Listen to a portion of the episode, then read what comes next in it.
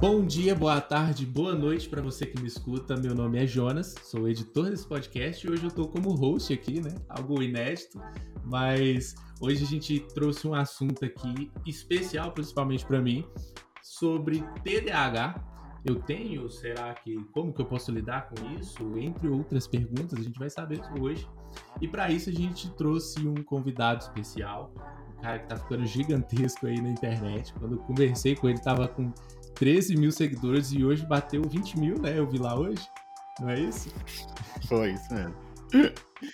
É, Bruno, que é graduado em letras, com pós em neuro e psicopedagogia, acho que eu falei certo, e TDAH, né? É isso mesmo? Exatamente. E TDAH desde sempre, assim. É, eu descobri meu TDAH, eu estava na faculdade de, de engenharia elétrica tava dando tudo errado e eu não sabia porquê e, e era o TDAH. Bruno, seja muito bem-vindo, tá, ao nosso podcast. É, assim, sua presença é ilustre aqui. E antes da gente começar já, todo mundo que está escutando a gente aí, segue a gente lá na rede social, Rádio Una Contagem porque lá a gente sai, solta tudo lá com, com antecedência, várias interaçõezinhas, e também segue também o Bruno, que está aqui, né? Você está com um curso agora, né, para pessoal de TDAH, é isso? Isso, a gente fechou as inscrições na semana passada. É, eu tenho um programa de mentoria, então de vez em quando eu abro turmas, é, faço o lançamento né, de, de, de novas turmas. É um processo que dura seis meses. É um processo de acompanhamento, é uma mentoria em grupo. A gente se reúne toda semana uma hora e a gente tem desafios para cumprir.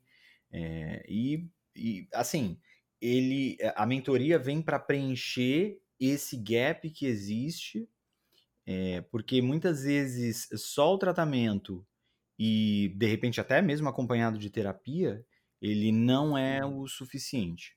Né? Se a gente não muda comportamento, se... eu sou da teoria de que a gente precisa ter um estilo de vida que atenda às necessidades do cérebro TDAH. Não é, não é raro você ver pessoas que começam o tratamento param porque acham que não está dando resultado, os efeitos colaterais dos remédios é, não valem a pena. Enfim, são, são vários os casos. O comportamento, a mudança de comportamento, a mudança dos hábitos é muito importante. A bronca é que é muito importante para a gente ter rotina, é muito importante para a gente ter determinados hábitos, mas para o cérebro TDAH é muito difícil ter rotina. Para o cérebro TDAH é muito mais Com difícil certeza. estabelecer hábitos. Então é aí que mora o problema. Uhum. Então você tem que mudar um completo, né? Todo o entorno da sua vida para que a rotina seja algo comum para o cérebro TDAH, né? Você tem que Uh, além de tudo, a frase que eu mais utilizo na internet talvez seja essa, de que você não é todo mundo, né? Eu falo pro TDAH uhum. e falo, você não é todo mundo. Que nem sua mãe falava lá quando você era pequenininha. Mãe, eu quero viajar com os meus amigos. Ah, você não pode, meu filho, viajar com seus amigos.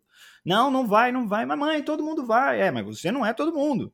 É, tenho certeza. Então, exatamente. E a mesma coisa, você, você tem que ter isso na cabeça. Você não é todo mundo. Então, a gente vive num mundo neurotípico, né? Então, uhum. as pessoas, a grande maioria das pessoas são neurotípicas. Então, a forma das pessoas fazerem as coisas é uma forma que não necessariamente vai atender a um cérebro TDAH, ou um cérebro autista, ou um cérebro. Mas é possível você realizar as coisas e viver num mundo neurotípico mesmo sendo TDAH. Agora, você uhum. tem que uhum. fazer as coisas de uma maneira diferente. Se você for uhum. querer fazer as coisas do jeito que todo mundo faz, você vai dar com os burros na água. Uhum. Aí você vai fechar a faculdade, aí você vai casar várias vezes, aí você vai ficar pingando de emprego, aí você vai vai dar fica, o que eu chamo de dar murro em ponta de faca. Sim, com certeza. É um tanto quanto complexo. Mas para introduzir o pessoal, porque nem todo mundo sabe o que é TDAH. Infelizmente, olha só que história. Eu, eu postei um vídeo recentemente falando que eu tinha TDAH, porque eu fui diagnosticado alguns meses atrás. E aí eu falei assim, não, tem TDAH e tudo mais. Me mandaram uma mensagem no direct falando o seguinte: eu assustei na hora que você falou, porque eu pensei que TDAH tinha alguma coisa a ver com AIDS. E eu fiquei chocado. Como assim? Então, eu acho que pode ser uma boa a gente falar o que é TDAH, o que raios é isso? Porque não é só distração, tem muito mais coisa aí. Tem falta de dopamina, adrenalina, tem várias questões. Uhum. É, eu, eu diria assim que assim como a AIDS, né, assim como o HIV, é, existe também um certo estigma sobre o, o, TDAH. Não o mesmo estigma que existe sobre o HIV, mas existe também uma, uma ideia preconcebida, às vezes, das pessoas que têm alguma noção do que é o TDAH. Não é o caso da pessoa que veio conversar com você. É, essa aí estava mais perdida do que Camaleão no show do Restart, como eu gosto de falar. É, muito perdida. Então, uh, o que, que é o TDAH? Vamos entender o que, que é o TDAH. O TDAH uhum. é o transtorno do déficit de atenção e hiperatividade, que antes também era subdividido em TDA, que era o transtorno do déficit de atenção, ou seja, quando não havia a hiperatividade. No uhum. entanto, isso já caiu por terra. Por quê? Porque hoje a gente sabe que mesmo a pessoa desatenta também é hiperativa. Só que ela é hiperativa é, cerebralmente, ou seja, é o uhum. cérebro dela que é hiperativo. Por ser hiperativo, ela não tem controle sobre a atenção. Então ela está sempre pensando numa coisa que leva a outra, que leva a outra, que leva a outra, que leva a outra.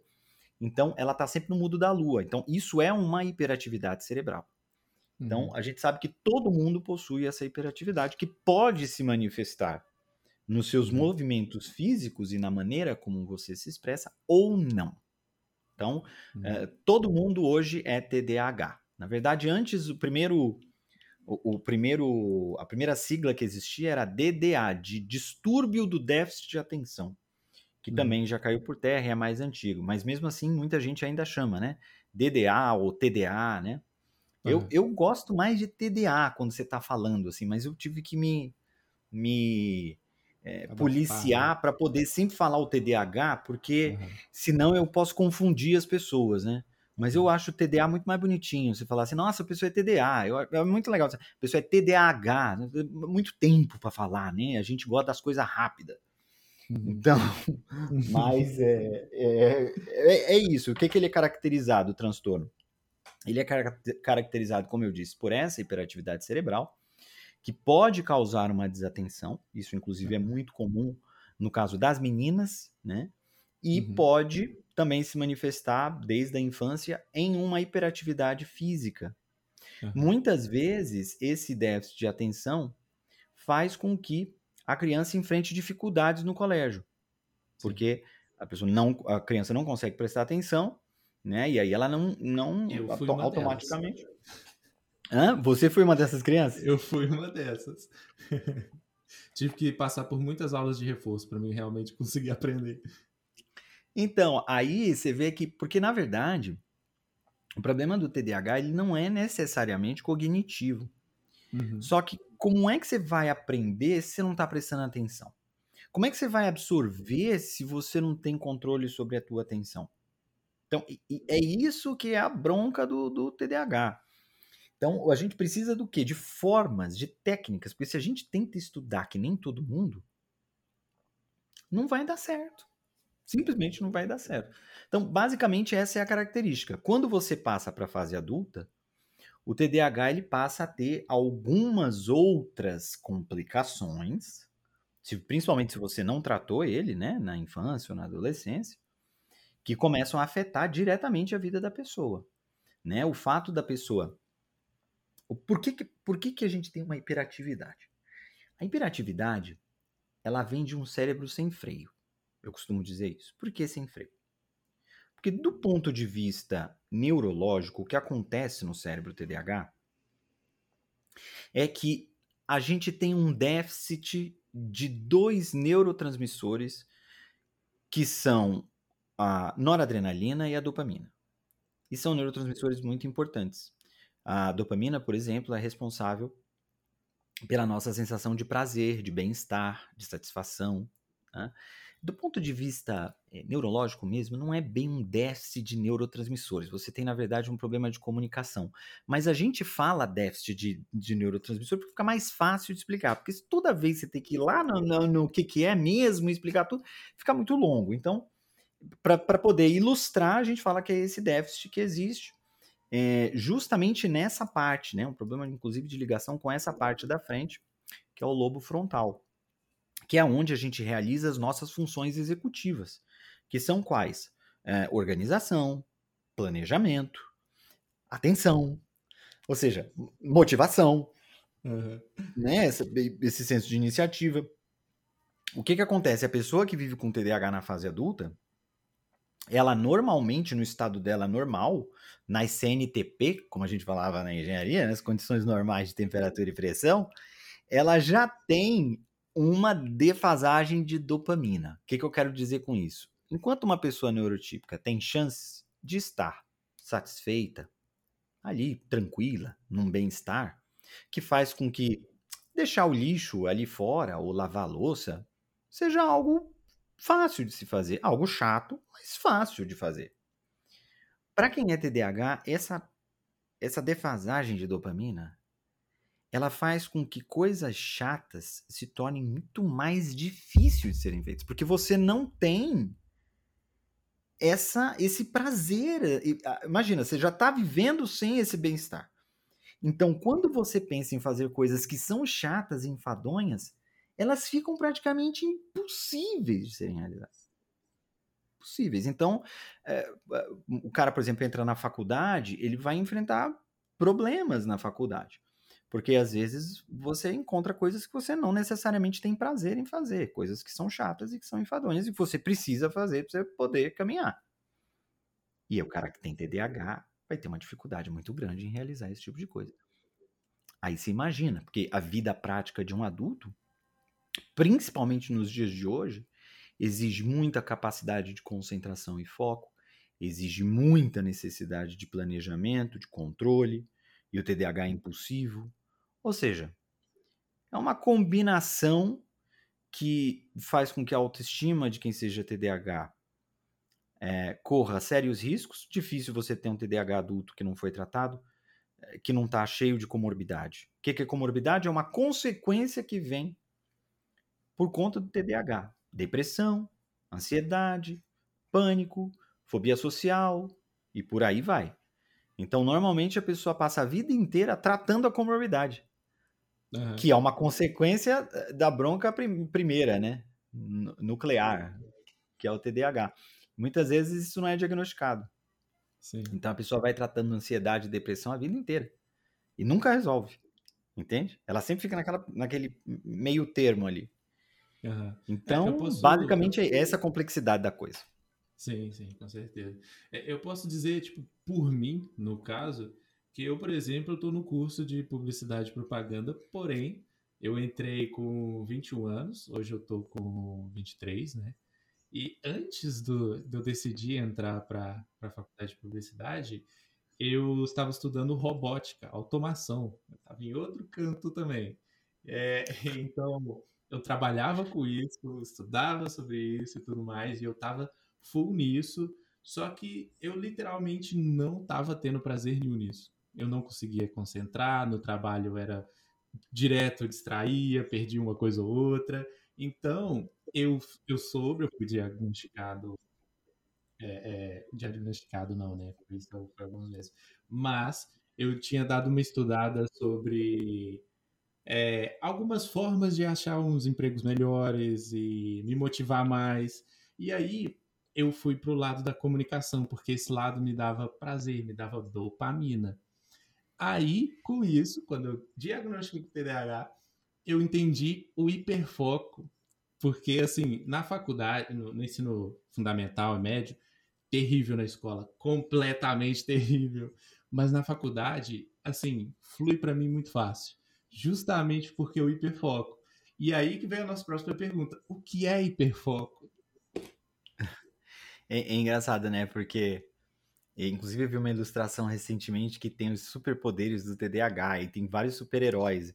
E cada um é, tipo, a característica que, né, que, hum. que, que, diferencia uma pessoa, ou que pode vir a diferenciar, né, uma pessoa TDAH. A gente não pode Sim. nunca generalizar o TDAH, né? Para você ver, uma pessoa é completamente introspectiva e, e, desatenta, outra é imperativa e impulsiva, e, e tudo é a mesma causa. Então, uhum. é, são várias as apresentações do TDAH, mas é, o hiperfoco é quase que uma constante né, na vida de qualquer TDAH, que é o, o, o, o superpoder, né? Então é engraçado que é, no TikTok eu cresci muito recentemente. No TikTok você tem uma galera mais nova, né, mais jovem, uhum. e todo mundo chega e fala: Nossa, como é que eu faço para poder dominar o meu hiperfoco? Como é que eu faço para achar o meu hiperfoco? Então parece assim que, sabe, você é o ciclope do X-Men e você tem que pegar o seu hiperfoco. Eu acho muito legal você pensar no hiperfoco dessa forma, acho divertido. Acho que é possível também você encará-lo por essa perspectiva, mas não só por essa. O que, que é o hiperfoco? Como a gente tem esse déficit de dopamina, inconscientemente, toda vez que você acha uma fonte de dopamina, por menor que seja, você gruda naquilo, como um imã. Uhum. Porque você está tendo ali uma coisa que normalmente você não tem, que, que o teu cérebro precisa muito, quer uhum. muito. Uhum. Então, é, é, a história do menino no videogame. Por que que... Ah, meu filho não tem déficit de atenção, ele passa horas no videogame. Mas isso pode ser exatamente um sinal de que ele tem déficit de atenção. Mas como se ele presta atenção no videogame? O videogame é extremamente estimulante. O videogame é extremamente interativo. O, o videogame é uma fonte dopaminérgica. Ele está vivendo uma história, ele está dentro de um, de, um, de um mundo criado, ele está, entende, eh, passando por emoções. Então, é, o, o, o, videogame é exatamente essa fonte de dopamina que ele não tem. Hum. Então, é, é, o hiperfoco, ele é isso, né? Ele é o prazer que você tem em alguma coisa, seja a fonte de dopamina que você tem em alguma coisa, que te prende. Então, quando isso tem a ver com alguma coisa do teu trabalho, isso é muito legal. Porque aí você acaba, né, rendendo muito. Imagina, se você é TDAH e o teu hiperfoco é escrever. Nossa, você é o Stephen King, né? Um, um livro por ano, assim, um livro cada seis meses, né? O Stephen King é uma máquina de escrever. Uhum. Então, é, quando você é TDAH e você tem hiperfoco nessas coisas, ótimo. Agora, se o teu hiperfoco for as séries da Netflix e você não trabalhar com isso, se o teu hiperfoco for o videogame, porque hoje o videogame é também uma atividade adulta, antes não era, hoje é. é. é e eu conheço muita gente que, que, que é, o hiperfoco é videogame. A pessoa, uh, o cara tem que trabalhar de manhã, tem que acordar às sete e ele fica até duas, três horas da manhã no videogame. Uhum. Entende? Tem gente que o hiperfoco é, é, por exemplo, o celular. A pessoa passa muito tempo no celular. Por quê? Porque uhum. o celular ele é estimulante, ele, ele gera dopamina. O hiperfoco pode ser tanto bom quanto ruim, porque se você hiperfocar numa coisa que toma muito do seu tempo, isso pode ser muito ruim, prejudicial para você, principalmente para os adultos, né, que precisa trabalhar e tal precisa estar tá ali naquela vida prática e tal. Uhum. Eu diria que o hiperfoco tangencia o vício. Uhum. Porque a razão do hiperfoco é a mesma razão do vício. É por isso que um TDAH, principalmente um adulto, TDAH adulto, ele tem muito mais chances de se envolver com qualquer tipo de substância que vicie, né? Uhum. principalmente aquelas que são mais estimulantes, do que uma pessoa neurotípica. Uma pesquisa americana mostrou que TDAHs têm seis vezes mais chances de eh, se tornarem dependentes de cocaína do que, do que pessoas neurotípicas. É seis vezes, é 600% mais chance, é muito significativo. Uhum. Sabe? Não, eh, assim, não tem nem margem de erro que, que, que, que sabe, que, que sustente isso. É um, é um absurdo isso. Por quê? A cocaína é uma droga extremamente estimulante. Sim. Então, o que o, o, cara não tem, que é dopamina, ali ele vai ter em abundância. Então é uma tentativa de automedicação, no fundo, sabe? Uhum. É. Então o vício ele, ele, ele tem esse, essa, essa similaridade com o hiperfoco. Porque uhum. o vício também é essa necessidade de dopamina, de tudo, álcool, né? E podem ser vícios também é, que são uh, que são comportamentais, né? Por exemplo, comida. É comum você ter pessoas com TDAH e compulsão alimentar associada. Verdade. É comum você ter pessoas que têm TDAH e são viciadas em pornografia. É comum você Sim. ter pessoas que têm TDAH e é, são viciadas em álcool. Então, é, é, é, é tudo a mesma. A fonte, a raiz do negócio é a mesma. É sim, a sim. necessidade dopaminérgica.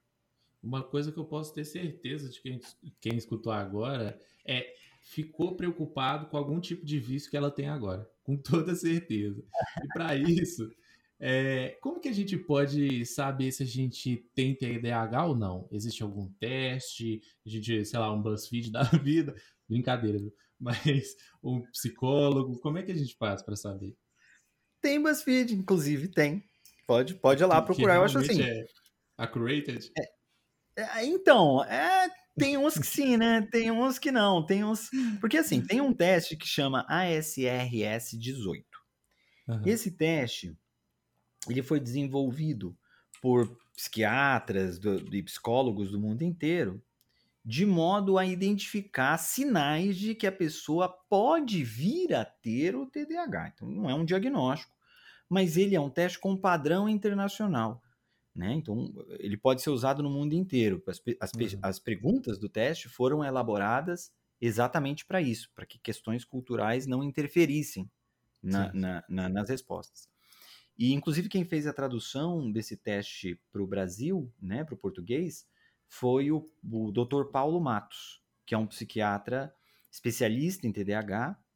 Inclusive, nessa série recente que a gente teve do, do Fantástico, uhum. ele foi o profissional ouvido, né, que esclareceu sobre as questões específicas, né, do TDAH, uhum. principalmente com relação ao cérebro. E ele que traduziu esse teste. Então, esse teste as pessoas podem procurar na internet, podem me pedir no direct, eu sempre mando também para quem quiser fazer. Ele ajuda você a ter uma noção de quais são as características do TDAH, uhum. O quanto essas características são presentes na tua vida. E se elas forem muito presentes, né, uma grande quantidade delas, perdão, você Uhum. Nesse caso, é, é aconselhado a buscar um médico. Pode ser que você venha a ter TDAH. Qual médico eu devo procurar? Você deve procurar um médico psiquiatra ou neurologista. No uhum. entanto, é, qualquer que seja, ele precisa ser especialista em TDAH. Ele precisa entender de TDAH. Ele precisa uhum. tratar pacientes com TDAH. E eu gostaria de enfatizar muito que esses hum. profissionais, infelizmente, são raros. Tá? Se você vai no Unidunité, vai em qualquer psiquiatra ou em qualquer neurologista, você pode ouvir coisas do tipo: TDAH só dá em criança. Não, se você é, se formou num curso superior, você não tem TDAH. Então, uhum. Assim, infelizmente, infelizmente, você vai ouvir isso de psiquiatras e de neurologistas. Sim. TDAH avançou muito nos últimos anos em termos de, de pesquisa e de conhecimento, e se o profissional não se atualizou, ele está completamente na década completamente de 80 atrasado. ainda. Uhum. Completamente atrasado. E, e aí os pacientes ouvem esse tipo de coisa. Então eu sempre enfatizo isso, porque se você vai buscar ajuda, você encontra alguém. É, a pessoa que tem TDAH, ela sofre muito com o próprio julgamento. Ela, ela se culpa muito, ela tem muita vergonha, uhum. porque ela sente que ela não consegue ter a mesma performance que os outros. E ela vai num esforço hercúleo atrás de alguém para pedir ajuda.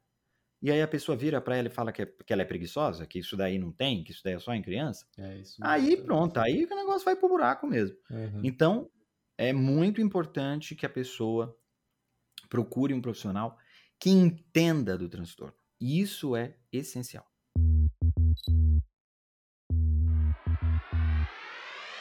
Peraí, peraí, peraí, peraí. Infelizmente eu vou ter que pausar o podcast por aqui. Mas fica ligado que semana que vem vai ter parte 2, hein?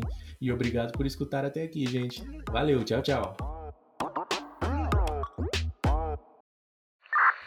Esse podcast conta com o apoio da Fábrica, Núcleo de Economia Criativa da UNA e do João Victor Rocha, do arroba Casa do Podcaster.